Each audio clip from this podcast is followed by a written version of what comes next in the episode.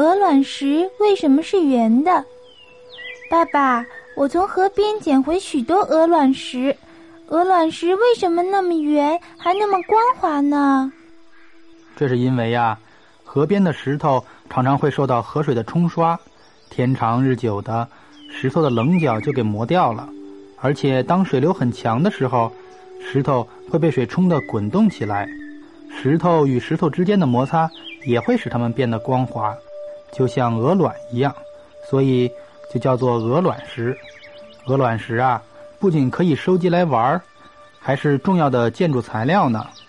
很多公园的小路都是用它铺的，光着脚在上面走，可好玩了。